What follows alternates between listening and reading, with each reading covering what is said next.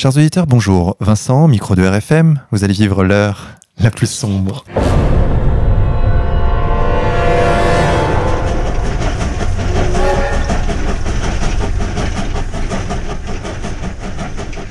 Chers auditeurs, pour cette 49e émission, nous avons le plaisir d'accueillir Youssef Indy. Youssef, bonjour à vous. Bonjour Vincent, merci de m'avoir invité à l'heure la plus sombre. Mais merci d'avoir accepté cette invitation. Je vous en prie. Youssef, vous êtes écrivain et historien de l'eschatologie messianique. Vous aviez écrit précédemment un ouvrage sorti aux éditions euh, Sigest, Sigest. Sigest. Mhm. Occident et Islam, tome 1, où vous cherchiez à analyser, texte saint à l'appui, les origines mystiques du sionisme et de la doctrine stratégique du choc des civilisations. Toujours aux éditions Sigest, vous poursuivez votre étude avec un nouvel ouvrage qui vient se placer entre le tome 1, dont je viens de parler, et le tome 2 qui est en préparation, c'est ça? Oui. un ouvrage intitulé Les mythes fondateurs du choc des civilisations avec comme sous-titre ou comment l'islam est devenu l'ennemi de l'Occident. Dans ce livre, Youssef Indy, je le dis tout de suite, c'est un livre passionnant, vous battez en brèche un certain nombre de poncifs véhiculés sur l'islam par les médias et le système en général. Oui. Votre livre tombe à pic, Youssef Indy. Nous allons en parler tout de suite, mais avant cela, chers auditeurs, sachez que je suis aux côtés, comme chaque semaine, de mon co-animateur Xavier. Xavier, bonjour à toi. Bonjour à tous. Youssef Indy, avant d'entrer dans le vif du sujet, qui êtes-vous? Je m'appelle Youssef Indy, je suis euh, marocain, né au Maroc, venu en France très jeune.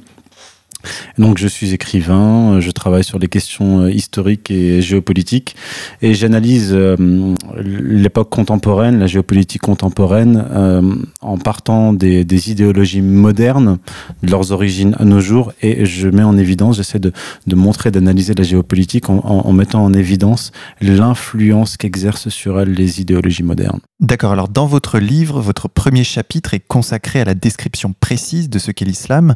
Vous montrez bien le lien qui unit les trois religions monothéistes.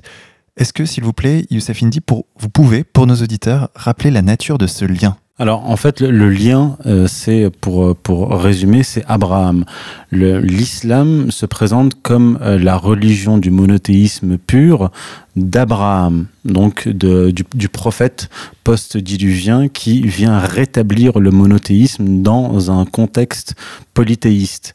Et je pars donc de, la Genèse, de la fameuse promesse faite à, Abraham par, par Dieu, donc au chapitre 17, verset 20, où euh, Dieu donc s'adresse à Abraham, lui dit concernant Ismaël Voici concernant Ismaël, je, l'ai béni, je le multiplierai à l'infini, je ferai de lui une grande nation et il engendrera douze princes. J'ai choisi ce, verset parce, parce que un certain nombre de théologiens juifs et chrétiens sont d'accord pour dire que l'arrivée du prophète, l'expansion mu- musulmane, correspond à cette promesse, est en fait la réalisation de cette promesse de Dieu faite à Abraham. Donc, j'ai, euh, comme je le disais, je suis parti de ce, de ce verset-là pour que, pour partir d'une plateforme commune aux monothéistes.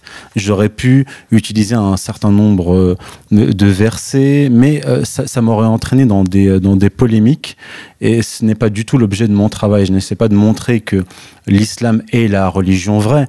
J'essaye, en partant de- des textes et de l'histoire, de montrer la, la, la cohérence de l'expansion musulmane et la, la vision qu'ont les autres monothéistes de l'islam. Et plus profondément, et c'est la thèse de votre livre, il n'y a pas de rivalité entre l'islam et le christianisme. Oui, alors il n'y a pas de... J'aborderai cette question dans, dans le tome 2 plus en, en détail, dans, dans la première partie. Mais si on, si on se base sur le Coran, les évangiles et qu'on les compare à l'Ancien Testament, je suis arrivé à la conclusion suivante. Il y a plus de divergence entre l'Ancien Testament et le Coran qu'il n'y en a entre les évangiles et le Coran. Je parle de l'esprit, des principes et des valeurs qui y sont véhiculés. Et sur la signification du mot islam, on entend souvent dire que ça veut dire soumission. Et dans votre livre, vous expliquez autre chose. En fait, le, mot islam a une double racine qui est salam, paix, et euh, silm qui veut dire soumission. Donc l'islam est la religion de la paix et de la soumission à Dieu. Alors, un autre euh, poncif que vous battez en brèche dans votre livre, c'est la violence supposée que contient le Coran. Oui. Alors, qu'est-ce que vous pouvez nous dire sur ce point précis? Alors, en- fait, il y a, il y a énormément de, de confusion, puisque on, lorsqu'on appréhende le, Coran ou qu'on parle du Coran, souvent sans l'avoir lu, on, on, a en, inconsciemment en arrière-fond l'Ancien Testament et l'esprit de l'Ancien Testament qui est pavé d'appels au génocide, d'extermination et de, versets belliqueux. Mais lorsqu'on étudie le, Coran très sérieusement, lorsque l'on prend les versets qui ont trait à la guerre et qu'on les contextualise, on se rend compte qu'en réalité, le Coran donc l'islam n'est pas une religion qui défend l'expansion par les armes, ni même la conversion par la force je, je, je, mets en évidence, et je, je, rapporte des versets qui le prouvent, que dans un, d'abord, tout d'abord, l'islam interdit le meurtre. Ça, c'est, euh, c'est une, c'est un principe, une loi euh, fondamentale en islam. Puis, j'aborde la, la question de la guerre en montrant dans quel contexte la guerre a été déclenchée. Est-ce que c'était une guerre défensive ou est-ce que c'était une guerre offensive? Pourquoi est-ce que le prophète ne, ne, débute la guerre que lorsqu'il arrive à Médine, c'est-à-dire 13 années après le début de, de, de, de, sa prédication, et pas avant. Et donc je mets en évidence, en, me basant sur des sources traditionnelles, mais aussi des, des sources non musulmanes du euh, XXe siècle, je montre que en réalité le prophète n'a fait à partir donc de, de l'an 13 de l'Égir que se défendre contre les païens de la Mecque et les alliés euh, des païens de la Mecque, dont des tribus juives qui avaient trahi le prophète. C'est ce que vous répondez à ceux qui disent qu'il y a deux islams, l'islam euh, de la Mecque euh, pacifiste et l'islam de Médine belliciste. Oui, alors on, a alors le, mythe, hein, le, mythe répandu est, le suivant. Le prophète se serait levé un matin, aurait décrété, déclaré qu'il était prophète et il aurait réuni un certain nombre de, de ses compagnons pris les, pris les armes et converti par la force toute la péninsule arabique. En réalité, ça ne s'est pas du tout passé comme ça. Pendant 13 années, il, il, euh, donc il, a, il a ses révélations vivant à la Mecque, il euh, professe, donc on va dire, euh, sa, sa, religion à la Mecque, il tente de convertir par l'argumentation, par, le, par le raisonnement et par l'invitation, mais il, se trouve que les, dignitaires de la Mecque, les païens, lui sont extrêmement hostiles. D'ailleurs, le, prophète n'a pu survivre euh, à la Mecque pendant 13 années que parce qu'il était euh, protégé par un de ses oncles. Et lorsque euh, il, a senti sa vie menacée réellement, il a quitté la Mecque pour Médine avec sa communauté. Arrivé à Médine, les Mécois qui voient cette nouvelle communauté, cette communauté euh, religieuse naissante comme un danger, va avoir pour projet immédiatement de l'exterminer. Et dans un second temps, même de le faire expulser de Médine après l'avoir chassé euh, de la Mecque. Et c'est là que la guerre commence. En réalité, le prophète n'a pas déclaré la guerre à la Mecque lorsqu'il s'est senti entre guillemets euh, fort, comme, comme le dit un des mythes. Il a il s'est battu contre les Mécois dans une guerre défensive parce qu'il n'en avait pas le choix. D'ailleurs, la première bataille, euh, qui s'appelle la bataille de Badr, euh, oppose 300 musulmans qui ne sont pas des, euh, des, soldats, ce sont des compagnons du prophète, à 1000 soldats mécois.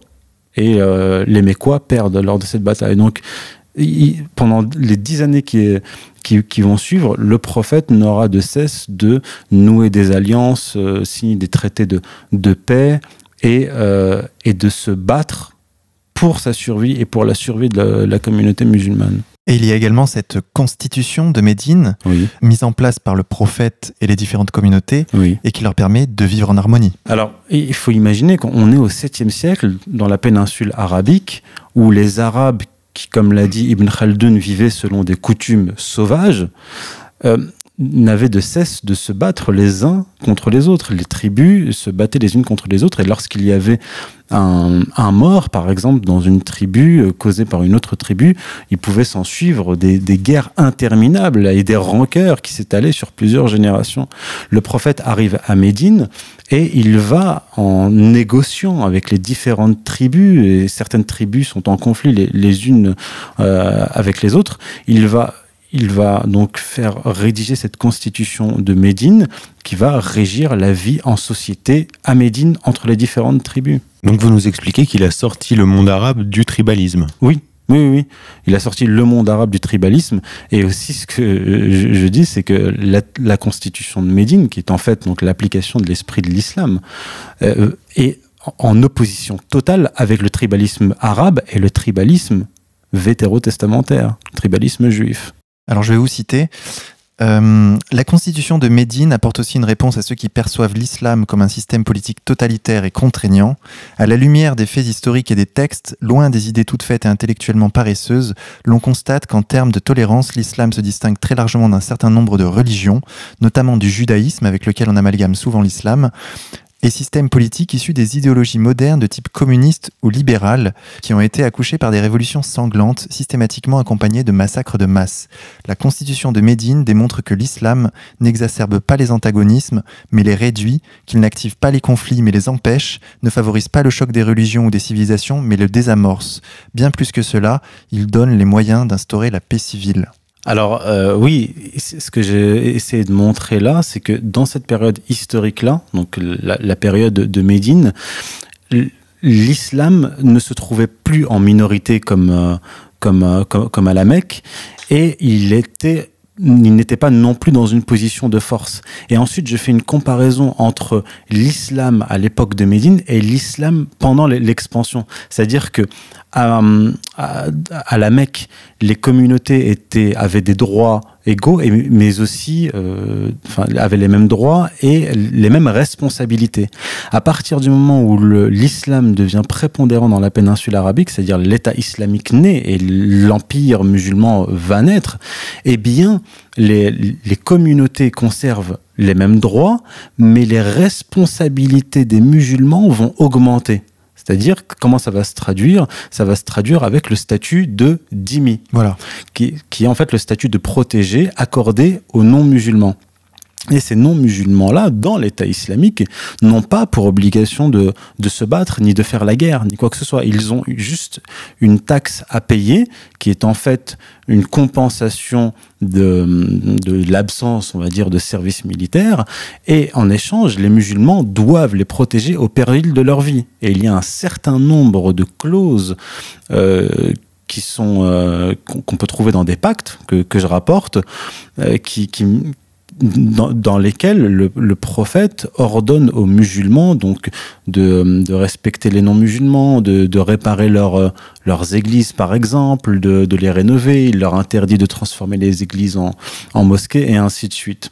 Donc j'ai voulu montrer que l'esprit de l'islam reste le même, mais que les, les séquences historiques, les contextes historiques apportent des modifications de, de, de forme qui ne, qui ne transforme pas le, le fond. Donc il n'y a pas en fait un islam euh, dominé qui, qui essaierait de euh, par, par la diplomatie de contourner le, un pouvoir euh, opposé contraignant et un islam conquérant qui obligerait par, par l'épée les non-musulmans à, se, convertir.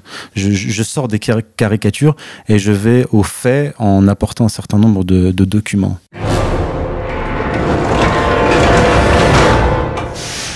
Vous parliez tout à l'heure donc euh, de, ces pactes que concluait euh, le prophète. On a, vous citez dans votre livre euh, l'un d'entre eux, donc le pacte conclu avec les chrétiens du monastère de Sainte Catherine.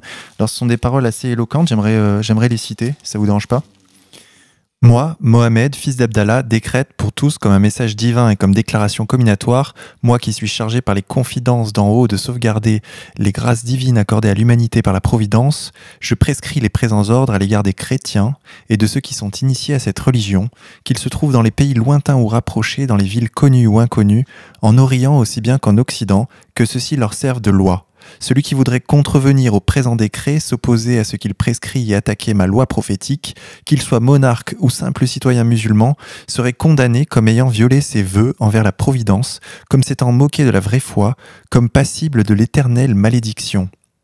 Si l'un de leurs prêtres, donc des chrétiens, ou l'un de leurs coreligionnaires voyage, venant d'une plaine, d'une montagne, se trouvant dans un couvent, arrivant d'un pays aride, d'un désert de sable, d'un village, d'un champ cultivé, se trouvant dans n'importe quel lieu, c'est moi qui suis leur protecteur ainsi que tous mes disciples, et qui me charge de les défendre.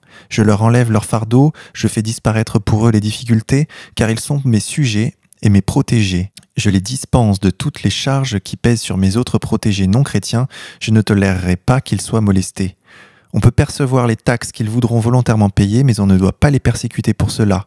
On ne peut jamais entraver le chef de leur religion dans l'exercice de ses fonctions épiscopales, ni un prêtre dans son sacerdoce, ni un moine dans sa vie monacale, ni le voyageur dans son voyage. On ne peut non plus démolir une église, ses dépendances, un couvent pour les transformer en édifices pieux musulmans ou en faire des mosquées. Quiconque oserait enfreindre ces prescriptions serait considéré comme violateur des décrets de Dieu et de son prophète. Et ça continue comme ça, hein, sur des pages et des pages. Donc là, on voit bien, par les paroles même du prophète que vous mettez en évidence, Youssef dit que les musulmans sont appelés à protéger les non-musulmans. Oui, c'est c'est un ordre, c'est un ordre du prophète et quiconque violerait cet ordre serait euh, exclu de la, de la communauté euh, musulmane et plus que cela euh, serait condamné à l'éternelle damnation. Alors il y a malgré tout ce statut de dhimmi dont vous parliez tout à l'heure et qui pose question. Les non-musulmans payent une taxe pour leur protection, mais protégés de qui exactement? Vous savez, moi, ça, ça, me fait un peu penser au système des mafias en Amérique du Sud qui viennent vous voir quand vous avez un petit commerce et qui vous disent on va vous protéger, mais il faut payer un vaccin, une taxe. Et puis en fait, vous vous apercevez qu'ils vous protègent d'eux-mêmes. De qui les non-musulmans devaient-ils être protégés exactement? En fait, c'est une protection vis-à-vis d'éventuels envahisseurs, agresseurs, mais aussi c'est une protection, euh, comment dire, c'est une protection accordée aux non-musulmans pour les, donc les protéger d'autres éventuelles agressions qui seraient commises par des musulmans eux-mêmes. Vous voyez? L'autorité étatique protège les non-musulmans des agresseurs extérieurs, mais aussi des agresseurs intérieurs, donc musulmans. Vous voyez, si un musulman, par exemple, dans, l'état, dans un État islamique, s'attaquerait à des chrétiens ou des juifs ou démolirait leur, euh, leurs églises ou, ou les volerait, il serait condamné par l'État musulman lui-même. La taxe en question, c'est la jizya, hein, c'est ça? Jizya. Mhm. Qui est en fait qui, qui signifie rendre. D'accord, et qui serait donc en fait établi un peu sur le modèle des taxes payées à la noblesse euh, en Europe au Moyen Âge. Alors, il faut comprendre qu'il y a euh, deux principales taxes dans l'État musulman. Il y a la zakat que doivent verser les musulmans à l'État, et il y a la jizya que, que doivent verser les non-musulmans à l'État, mais pas n'importe quel non-musulman. les hommes, seuls les hommes, pas les femmes, pas les enfants, pas les vieillards, pas les religieux, seulement les hommes qui ont les moyens de payer cette taxe. Et en fait, cette taxe-là est inférieure à l'impôt que payent les musulmans.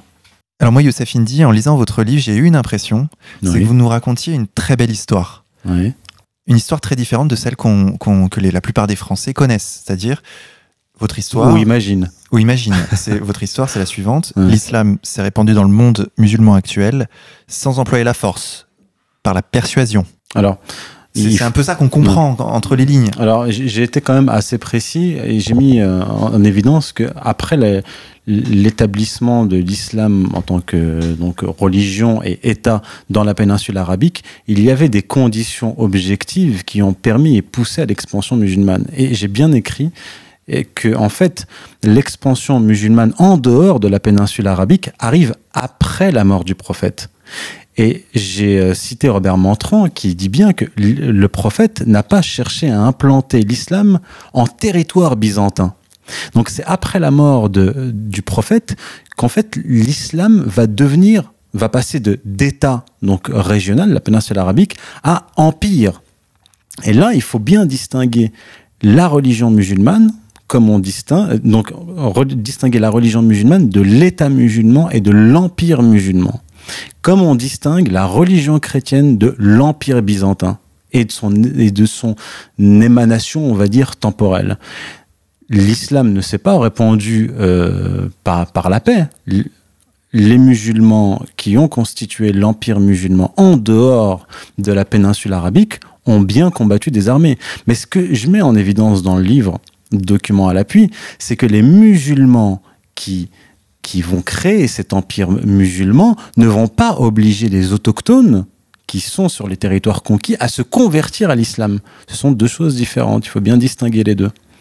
Et d'ailleurs, si le prophète en effet a bien annoncé que les musulmans allaient combattre et vaincre l'Empire byzantin et l'Empire perse, il n'a pas invité les musulmans à le faire. Il n'y a pas de verset dans le Coran qui disent vous, les musulmans, vous avez pour devoir de répandre l'islam et même de d'étendre les frontières de l'empire musulman. Donc c'est pour ça que dans mon livre, je me suis euh, limité à l'expansion de l'islam en dehors de la péninsule arabique. J'ai pas poursuivi jusqu'à l'expansion euh, au jusqu'au Maroc, la péninsule ibérique et ainsi de suite. C'était pas l'objet de, de, mon ouvrage. Youssef Indy, est-ce que pour vous l'islam est une religion politique? Par essence, la religion est politique, pas seulement l'islam. Dans le cinquième chapitre de, de mon ouvrage, j'ai fait une comparaison entre l'islam en tant que donc émanation temporelle et le christianisme en tant qu'émanation temporelle. J'ai montré qu'il n'y a en fait de différence que dans leur histoire, mais dans, le, dans les fondements, il n'y a pas de, de différence, puisque dans le politique, la souveraineté, la souveraineté détenue par le roi, par le prince, même par le, par le pape, cette souveraineté temporelle est issue, découle de la souveraineté spirituelle, en fait, de la souveraineté divine. Ce qui s'est passé en, islam et ce qui s'est passé dans le monde chrétien euh, diverge. Pourquoi? Parce que ce que j'explique, c'est que pour l'Europe, le christianisme est une religion d'importation. Constantin, en 300 euh, donc euh, en 313 lorsqu'il lorsqu'il met un arrêt aux persécutions et en 325 lorsqu'il va euh, institutionnaliser l'Église eh bien, je, je, je mets en, en, évidence les divergences, enfin les différences basées sur comment dire le contexte politique et historique. J'explique que l'islam, en tant qu'État, s'est répandu après que le prophète lui-même ait constitué un État islamique. Donc, il n'y a pas de divergence entre le pouvoir spirituel et le pouvoir temporel, étant donné qu'il a été constitué par le prophète lui-même. Cette divergence-là, elle, est, euh, comment dire, euh, inconsciemment euh, dans l'esprit des Occidentaux, parce que dès le départ, c'est le pouvoir temporel qui va donner à l'Église le pouvoir de départ qu'elle a, puis l'Église va elle-même s'émanciper et, euh, acquérir un certain nombre de prérogatives politiques. C'est pour ça que Rousseau, euh, au XVIIIe siècle, va dire nous ne savons pas qui est-ce qui doit avoir le pouvoir Est-ce que c'est le prince ou est-ce que c'est le pape? Et toute l'histoire de l'Europe est pavée de, conflits entre le pouvoir temporel de l'Église et le pouvoir temporel du, prince. Il n'y a pas ce problème-là en islam puisque euh, dès le départ, le prophète va apporter une cohérence temporelle à, euh, à ce pouvoir religieux. Vous savez bien que c'est ce qui est reproché, notamment en France aujourd'hui, à l'islam. C'est reproché à l'islam parce que ceux qui disent ça méconnaissent l'histoire du christianisme, méconnaissent l'histoire de l'Europe et méconnaissent l'histoire de la laïcité telle qu'elle a été appliquée. Dans, l'esprit euh, surtout du, français euh, contemporain, la, la, religion n'a aucun rapport avec euh, le pouvoir politique alors qu'il suffit d'ouvrir quelques livres euh, d'histoire, euh, notamment euh, lire les livres de, médiévistes pour se rendre compte qu'en en réalité, le, religieux et le politique n'ont été déliés, par exemple en France, véritablement qu'avec la Révolution française. Et la Révolution française va faire quoi? Elle va pervertir le concept de souveraineté tel qu'il avait été conceptualisé par Jean Baudin et, Hobbes après lui. Donc le problème c'est que il faut faire de l'étude historique et déconstruire les mythes historiques. Et le mythe selon lequel en Europe la religion est déliée euh, du pouvoir politique est absolument infondé. Vous êtes en train de nous dire que la République n'est pas un horizon indépassable dans l'histoire de France c'est un point de détail de l'histoire de France, on va dire. Voilà, alors, je voulais aussi vous questionner sur un point. Euh, aujourd'hui, le, monde musulman est largement affaibli. Beaucoup d'États ont été détruits. Je pense à la Syrie, l'Irak, euh, la Libye. Et ce contexte donne l'impression à beaucoup de musulmans qu'il y aurait un complot contre l'islam. Et pourtant, on a l'impression que l'islam pourrait être la religion idéale du mondialisme. Ça pourrait presque être le, noachisme dont, dont, parle euh, Pierre Hillard, sur euh, euh, à l'exception de quelques points comme la finance islamique. Mais c'est une religion après tout universelle qui considère que tous les hommes sont égaux, qui a vocation à, à régner sur terre. Qu'est-ce que vous pensez de ça? Je pense que je pense que c'est inexact parce que s'il est vrai que l'islam considère que tous les êtres humains sont égaux, que la vie de chaque être humain est sacrée, que tout homme est appelé à embrasser l'islam à partir du moment où il, où il accepte que c'est la vérité, l'islam reste toutefois, si on s'en si on tient à, à l'islam temporel, une religion qui ne discute pas les dogmes, qui ne discute pas la doctrine, ce qu'on appelle la aqidah. Et il est, d'un point de vue d'un musulman, point de vue de, l'islam et du Coran, il est impossible, inconcevable de mélanger l'islam à d'autres religions. Or, le noachisme, c'est ça. Le noachisme, c'est d'abord dé détruire les religions dans leur essence, voyez, et ensuite, à partir des, cendres ou des, des, restes de ces religions-là, créer une nouvelle religion avec à sa tête le rabbinat. Je cite par exemple à la fin de l'introduction de mon second ouvrage, s'appelle, c'est le rabbin Yona Metzger, représentant des Ashkénazes d'Israël, qui est le représentant donc des, des Juifs Ashkénazes au Congrès mondial des religions. Et lui, il dit très clairement que son rêve, c'est de réunir les, les, religieux du monde entier dans une sorte d'ONU des religions. Et ce que j'explique, c'est que cela ne, ne pouvait se faire que par la destruction préalable de l'islam et du christianisme, du catholicisme en particulier. Dans mon premier ouvrage, dans un des chapitres du premier ouvrage, je montre quand, comment, par qui le christianisme et l'islam ont été détruits de l'intérieur. Donc, pour, Donc, être, pour il... être clair, oui. Votre grande thèse, c'est que euh, il n'y a pas de choc des civilisations, il y a une destruction du christianisme et de l'islam oui. au bénéfice, disons-le, du sionisme. Alors, c'est plus large que ça, parce que le sionisme est une émanation d'un projet messianique plus global. Donc c'est plus, pour être plus précis, il faut dire que c'est au profit du projet messianique global. C'est-à-dire, on doit détruire les religions de l'intérieur. Une fois qu'elles sont détruites, on peut détruire les États qui sont liés à ces religions-là. Vous le disiez, le lien souveraineté-religion C'est c'est fondamental, c'est une question fondamentale. Une fois qu'on a détruit les religions, on peut détruire les, les États. C'est ce qu'on fait dans le monde musulman et c'est ce qu'on est en train de faire en Europe par des, voies. Dans le monde musulman, c'est par les bombes et le terrorisme. Euh, en Europe, c'est par Bruxelles, c'est par le régionalisme, dont parle, dont parle d'ailleurs Pierre Hillard. Mais au final, toutes les nations et religions doivent être dissoutes et une seule nation doit survivre dans, dans, dans cette, au milieu de cet amas de cendres, c'est l'État d'Israël. Une seule religion doit tenir debout, c'est le judaïsme. Il y a autre chose que je voudrais vous demander, Youssef Indy. Pour vous, il n'y a pas d'islam radical En fait, on, amalgame l'islam radical à ce qui est en réalité le wahhabisme. En, réalité, quand on parle d'islam ra radical, on essaye de, de faire euh, passer l'idée que l'islam serait radical en son essence.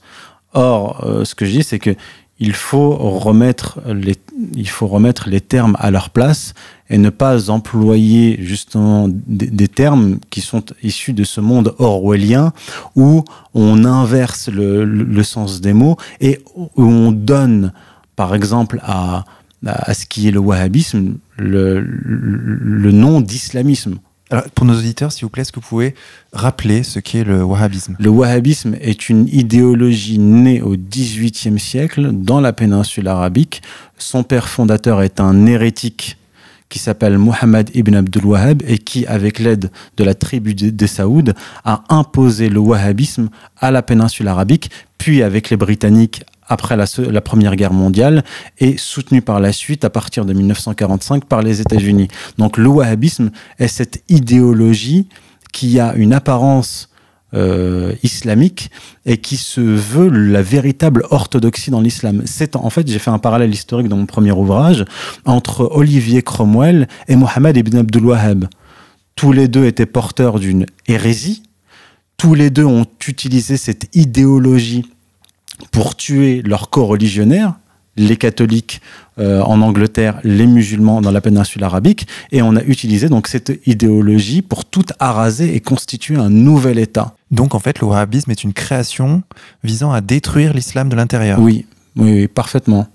Et ceci a été dit dès le départ par les savants contemporains de Mohammed ibn Abdul Wahhab au XVIIIe siècle et XIXe siècle, qui l'ont appelé l'égaré qui égare, le menteur, le faux prophète, l'hérétique. Il a été exclu de la communauté de l'islam à partir du XVIIIe siècle. Alors il y a un mot qui revient souvent dans les médias, un mot qui fait peur, c'est le djihad. Youssef Indy, qu'est-ce que le djihad exactement? Alors il y, a, y a le grand djihad qui est en fait djihad al-nafs, qui est en fait le, djihad contre son propre ego, son, ses, mauvais penchants. C'est, c'est, un djihad, un effort spirituel. Djihad veut dire effort. Et il y a le petit djihad qui est en fait l'effort face à l'adversité ou l'effort par les armes contre un conquérant, l'effort contre, oui, un conquérant qui, qui, veut, qui vous volera. Une optique de guerre défensive. Voilà. Et en fait, c'est ce djihad-là qui a été prôné par le prophète à, à son époque. Mais après la mort du prophète, quand l'empire musulman va s'établir, vont vont émerger des hommes qu'on appelle les fuqaha, les jurisconsultes, qui vont commencer à développer un corpus juridique un corpus juridique énorme pour régir cet État. Mais parfois, il y a des interprétations donc, euh, juridiques des textes donc euh, canoniques, l'islam et les, enfin le, Coran et, les hadiths, et utiliser ces interprétations comme outils politiques. Parce que parfois, les musulmans, quand ils vont vouloir occuper telle terre, conquérir tel, tel territoire, vont, vont l'appeler djihad les fuqaha vont l'appeler djihad. Et les, les califes ou les émirs ou les sultans vont utiliser ce terme religieux pour justifier une guerre de conquête. Alors qu'à l'époque du prophète, il ne s'agit pas, le djihad n'est pas, euh, comment dire, un, une, une, guerre offensive pour conquérir des territoires. C'est un combat intérieur et un combat euh, extérieur, on va dire, mais de défense. Donc quand Éric Zemmour dit qu'un bon musulman est un musulman qui fait le djihad et qu'en réalité tous les musulmans français dans leur fort intérieur se réjouissent des attentats, vous, quelle est votre réponse? C'est un menteur patenté. C'est aussi simple que ça, parce que Éric Zemmour, lorsqu'il dit ça, il, il n'a aucun texte fondateur de l'islam pour, pour l'exprimer. Déjà, première précision. En islam, on ne peut pas déclarer une guerre ou faire la guerre en dehors d'un contexte étatique, politique. Il faut que ce soit sur un territoire donné et il faut que ce soit le chef politique qui décrète la guerre pour pouvoir l'arrêter. C'est bien pour cette raison que le prophète ne s'est pas battu lorsqu'il était à la Mecque pour ne pas provoquer de guerre civile, de désordre. Il, n'a commencé à faire la guerre que lorsque c'était une guerre défensive et lorsqu'il était sur un territoire donné et qu'il était chef de sa communauté.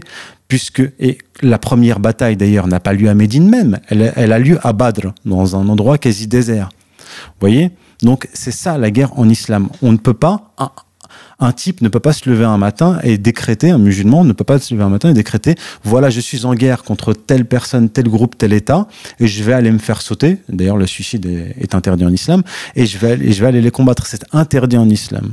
Interdit. Alors, je vais vous citer un passage intéressant où vous concluez sur une, sur une notion euh, euh, étonnante dans votre livre. L'oppression qu'ont subi les musulmans durant plus de dix ans à la Mecque était invivable, mais le prophète ne quitta sa ville natale que lorsque sa vie fut mise en danger et que tout espoir de vivre en paix avec les Mécois devint vain. C'est ce que vous expliquiez tout à l'heure. De ce long épisode mécois, nous pouvons tirer au moins deux enseignements. 1.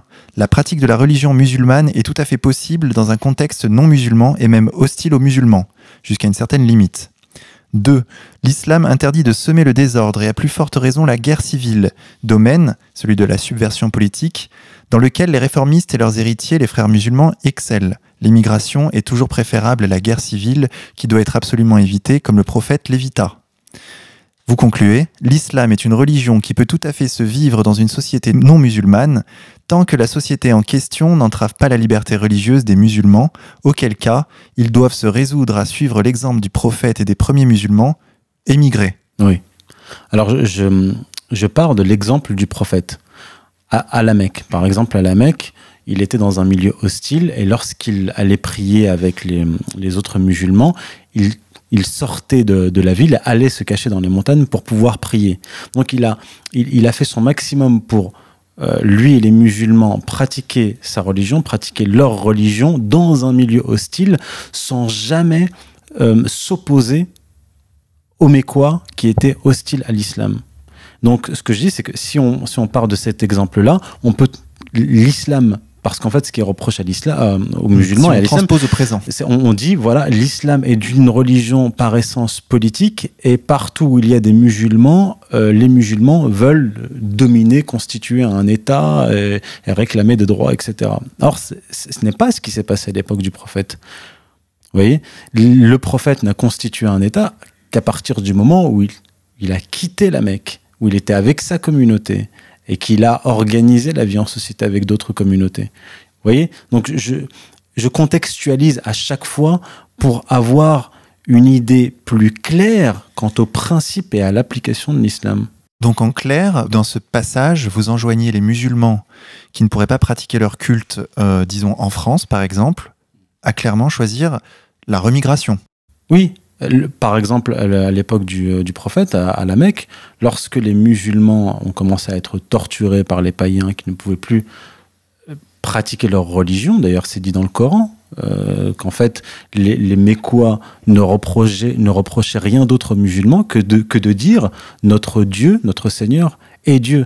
Donc oui, si on part de, de, de cette expérience, entre guillemets, on peut dire et on doit dire que des musulmans qui ne peuvent plus pratiquer leur religion dans un pays donné, dans une société donnée, doivent la quitter et non pas, non pas commencer à entrer, comme le font les frères musulmans ou les, réformistes, euh, dans un conflit même verbal avec les non-musulmans.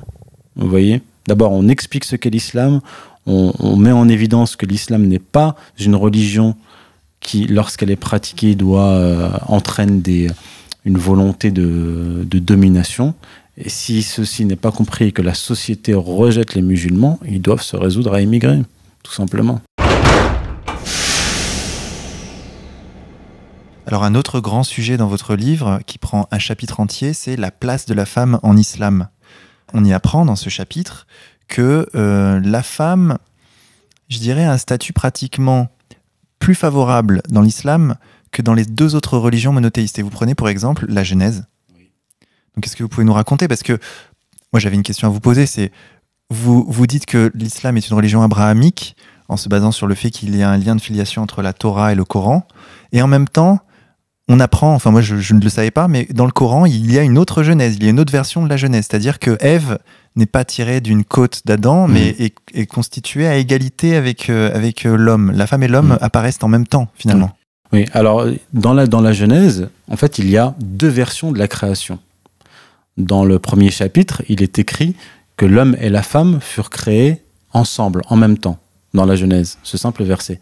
Mais dans la deuxième version de, de, de la création, dans la Genèse, à partir de 2.4, il est écrit que Dieu créa l'homme, puis il créa les plantes, puis il créa les animaux, et parce que l'homme ne trouva pas de compagne satisfaisante parmi les animaux, Dieu créa la femme. Vous dites que cette phrase d'ailleurs est très ambiguë. Oui, elle est très ambiguë, parce que ne pas trouver une compagne satisfaisante parmi les animaux euh, peut prêter à confusion. Mais, et, et, ensuite, il est écrit que Dieu créa Ève, donc la femme, à partir d'une côte d'Adam. Or, dans le, dans le Coran, il est écrit l'homme et la femme furent créés à partir d'une âme unique. Nous vous avons créé, constitué à partir d'une âme, et nous avons tiré de celle-ci une compagne.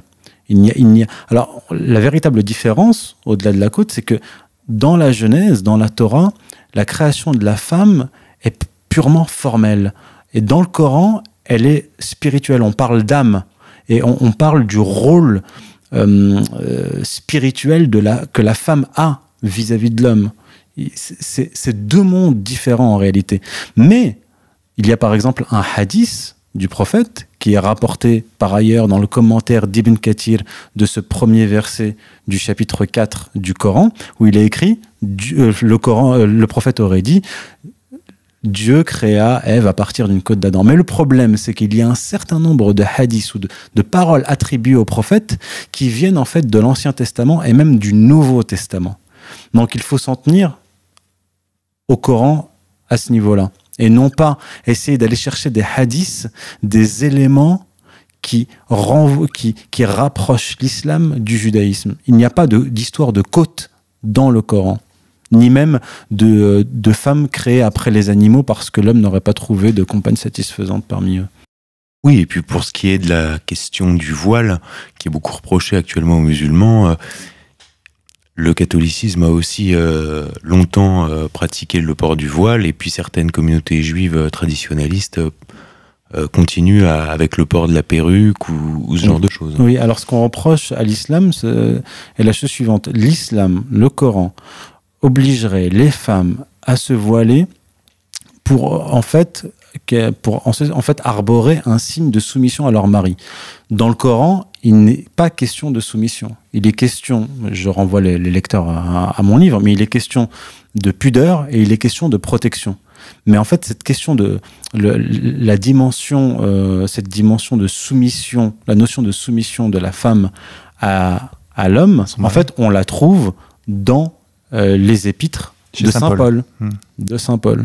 Donc en fait, il y a systématiquement des amalgames entre l'Ancien Testament et le Coran et parfois le Nouveau Testament et le Coran. Mais ce qu'il faut dire très clairement, c'est que le voile a toujours été porté dans quasiment toutes les contrées euh, du monde et en tout temps. La Vierge Marie elle-même était euh, voilée. Oui, la Vierge Marie qui est à la fois pour les chrétiens et les musulmans la, la, la femme ayant le statut le, plus élevé. Le plus élevé. Euh, dans le Coran, il est clairement écrit que Marie a été bénie et elle a été élevée au-dessus des femmes des mondes. Malgré tout, il y a une question qui se pose, c'est que vous, vous allez à la source du Coran, à la source des textes sacrés, mais c'est un travail que les musulmans du quotidien, bien souvent, ne font pas. Et peut-être que finalement, ce qu'on reproche à l'islam, c'est pas tant son essence que son interprétation aujourd'hui par le musulman qu'on rencontre dans la rue et qui aura lui une interprétation caricaturale du Coran, c'est-à-dire très éloignée de la vôtre. Alors moi, j'ai pas d'interprétation de l'islam, parce que comme vous avez pu le remarquer, euh, tout ce que je dis sur le Coran, le hadith ou, la, biographie du prophète est fondé sur des textes euh, traditionnels musulmans, qui remontent d'ailleurs au, au 7e siècle, du 7e siècle à nos jours, mais aussi euh, des, travaux d'érudits non musulmans. Donc je suis extrêmement prudent à ce niveau-là. C'est-à-dire que euh, quand je parle d'islam dans, dans, mon livre, ça ne sort pas de ma tête. C'est pas mon interprétation de musulman moderne qui essaierait d'adapter euh, l'islam à la modernité. Au contraire, je, je vais au texte et j'utilise un appareil exégétique traditionnel. Donc, le problème, euh, que vous pointez du doigt est réel, c'est-à-dire que les musulmans aujourd'hui ne s'intéressent, comme les chrétiens aujourd'hui, ne s'intéressent plus à leur texte fondateur et ne s'intéressent plus véritablement à leur religion. De plus, il y a le parasitage frériste et wahhabite sur YouTube. Moi, j'ai été confronté des fois à des, musulmans, jamais dans le monde réel, hein, toujours dans le monde virtuel, qui se sont abreuvés de cours théologiques sur YouTube, professés par des Saoudiens et autres. Moi, tout ce que je fais, c'est revenir au texte, aux origines, et revenir aux grands savants les grands savants que, je cite dans, mon ouvrage sont des savants orthodoxes que aucun musulman ne peut réfuter. Euh, Tabari, Ibn Kathir, Ibn Ishaq et d'autres. Alors, quand vous dites frériste, vous parlez des frères musulmans. Oui. Alors, ça il faut bien séparer les wahhabites des frères musulmans. Et cependant, c'est, alors vous allez y revenir, mais c'est deux stratégies complètement différentes, puisque le, le wahhabisme adopte une, un code vestimentaire et un code de langage qu'on pourrait considérer comme une caricature euh, d'islam radical, alors que les fréristes, justement, essayent, euh, les frères musulmans, essayent euh, d'enrober un peu le bonbon. Par exemple, ça va donner des conférences de, de Tarib Kramadan qui appelle à un... pas frère musulman. Voilà, qui appelle à un djihad de la citoyenneté active ou ce genre de choses, voilà. Avec des phraséologies toujours qui, qui, prennent en compte le vocabulaire disons, droit de l'homiste euh. Oui. alors c'est dans mon premier ouvrage que j'aborde l'origine des frères musulmans, l'origine du wahhabisme et l'origine du, du, réformisme. Je ne vais, pas, je vais pas y revenir ici, mais très rapidement le, wahhabisme naît au XVIIIe siècle. C'est une idéologie euh, purement bédouine hein, qui, au départ, n'arrive pas à pénétrer les, villes parce que c'est là où, il y a les, les, les, savants. Donc au départ, c'est vraiment véritablement une idéologie de bédouin. Au XIXe siècle émerge le réformisme islamique qui est en fait euh, ce que j'appellerais les lumières de l'islam. C'est-à-dire, ce, ce, sont des sortes de nouveaux... Euh, euh, philosophes des Lumières qui veulent en fait diluer l'islam dans la modernité. Et en fait, c'est ce courant réformiste philosophique qui va donner naissance aux frères musulmans par la suite. Mais, précision importante, Hassan al-Banna, qui est le fondateur des frères musulmans, est l'élève de Rachid Reda, qui lui-même est l'élève de Mohamed Abdou qui lui-même est l'élève de euh, Afrani, qui sont en fait des réformistes. Et en fait, celui qui va faire la jonction entre le réformisme philosophique et le wahhabisme, c'est Rachid Rida et les autres élèves de Mohamed Abdou. En fait, il va opérer une sorte de, de, jonction ou, de, ou syncrétisme qui va donner naissance par la suite aux frères musulmans. C'est pour ça que dans le frérisme, on va trouver des éléments du, réformisme euh, philosophique et on va trouver des éléments du wahhabisme. Et le, frérisme est, un, est une organisation euh, et est une idéologie qui est aujourd'hui très très large. On trouve de tout. On trouve du Tariq Ramadan qui lui en fait vient bien lui ne se, réclame pas du, du, frérisme mais il se réclame du réformisme islamique. Donc c'est un digne héritier de Jamal ad-Din al-Afrani et Abdou. Et vous allez en trouver d'autres chez les frères musulmans qui ont un discours qui va être beaucoup plus proche du wahhabisme comme par, par exemple son frère. Son frère Hani Ramadan va va avoir un discours beaucoup plus proche du, des, des wahhabites et, va reconnaître Mohamed ah, ibn Abdul Un s'adresse aux, Occidentaux, l'autre euh, s'adresse aux frères.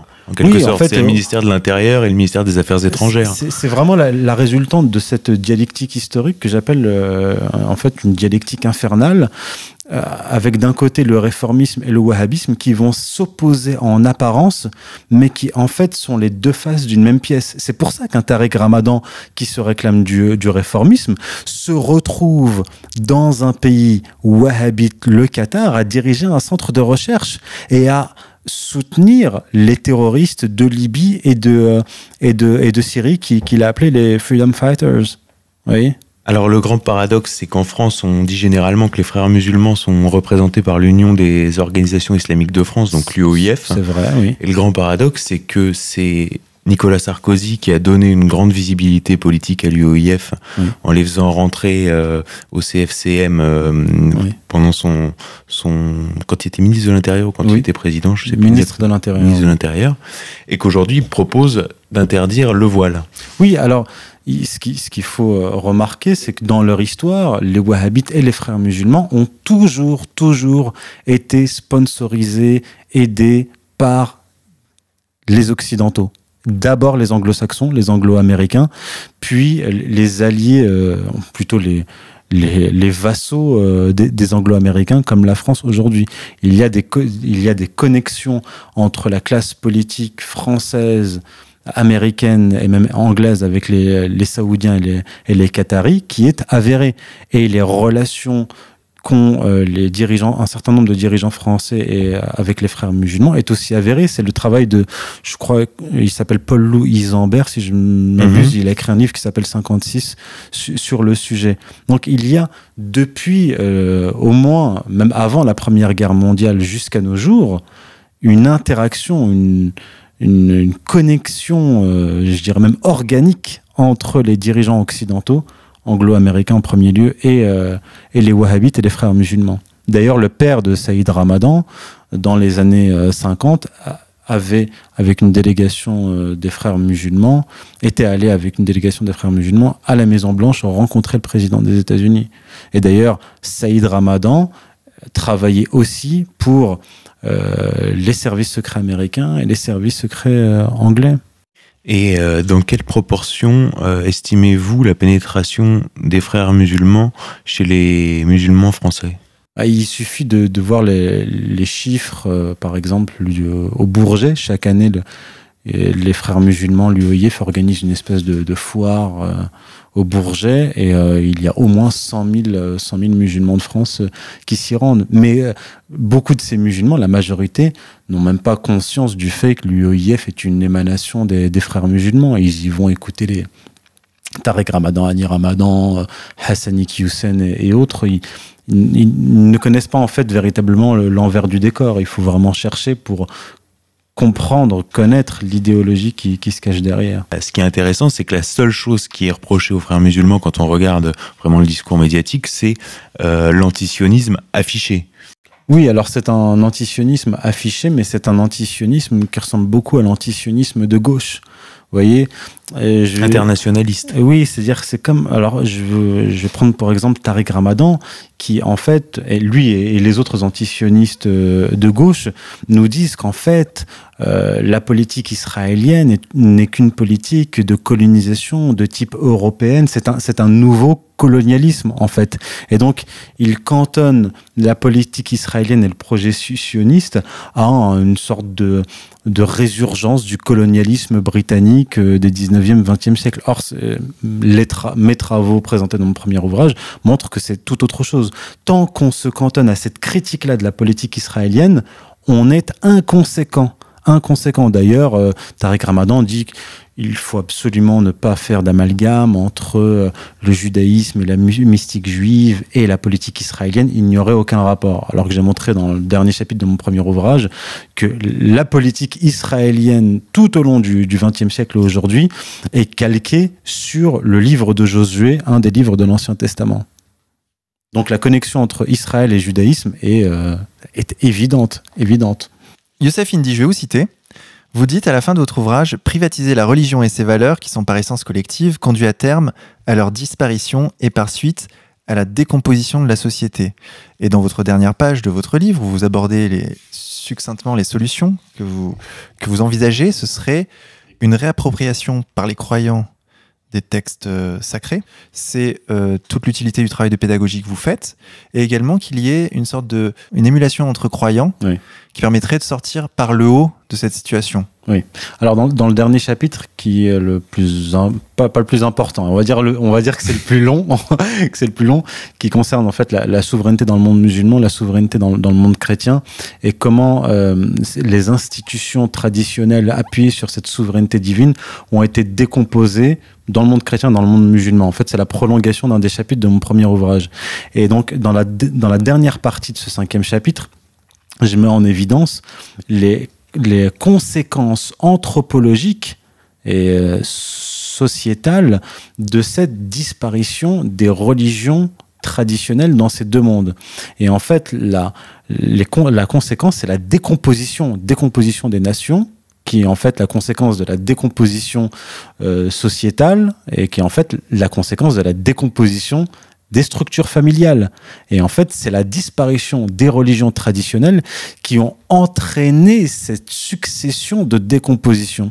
Donc, ce que, ce que je dis, c'est que si le monde musulman et le monde chrétien veulent sortir, en fait, de, de cette, euh, de, cette, euh, de cette phase finale de décomposition, ils doivent revenir à leur propre orthodoxie et, essayer de reconstituer des institutions traditionnelles appuyées sur la souveraineté divine. Donc, je termine en disant, en, ouvrant des pistes, en disant, voilà, aujourd'hui, on a un certain nombre d'Européens et de Français en particulier qui reviennent à un catholicisme de forme en, en opposition à un islam qui est en fait l'islam wahhabite et qu'ils considèrent comme étant le véritable islam. Donc ils, ne sont pas dans un projet positif, dans une reconstitution euh, positive de leur propre euh, croyance religieuse, ils sont dans, euh, dans une sorte de dialectique d'opposition. Pareil pour les musulmans.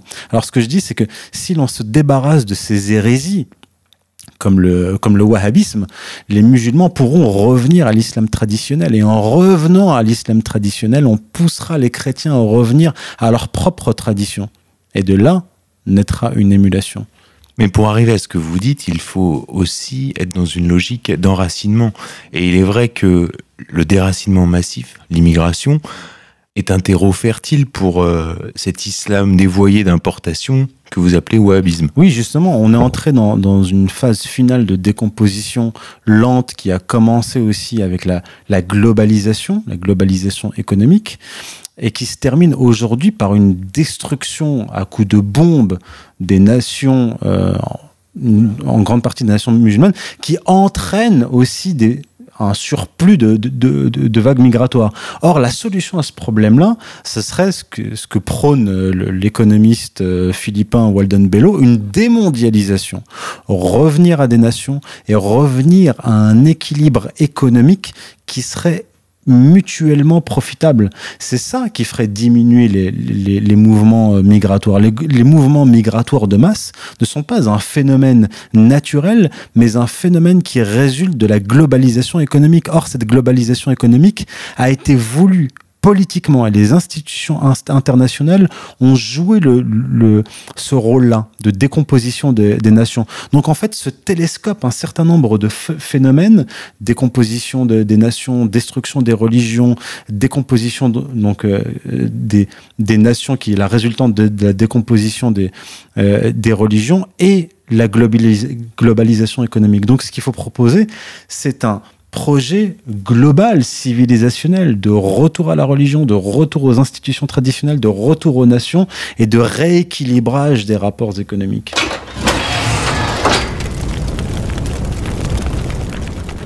Chers auditeurs, cette émission est maintenant terminée. Sachez que les deux ouvrages de Youssef Indy, celui dont on vient de parler, Les mythes fondateurs du choc des civilisations, mais également son précédent ouvrage, Occident et Islam, tome 1, sont disponibles sur le site contreculture.com.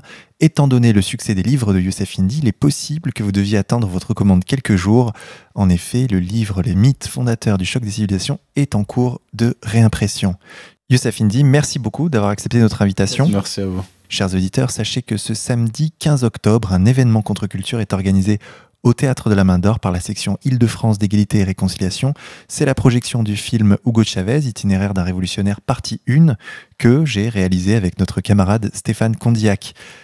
Donc Théâtre de la Main d'Or, samedi 15 octobre à 15h, la projection sera suivie d'une rencontre avec euh, moi-même. Les coffrets Hugo Chavez seront en vente à cette occasion. Chers auditeurs, n'hésitez pas à commenter et à partager cette émission si elle vous a plu. On se retrouve la semaine prochaine avec comme invité Pierre Jovanovic. Nous allons conclure cette émission en musique sur les notes de Casper Valmé. Son album Espoir est disponible sur le site contreculture.com. Nous allons écouter L'Assaut. Bonne écoute à tous et à la semaine prochaine.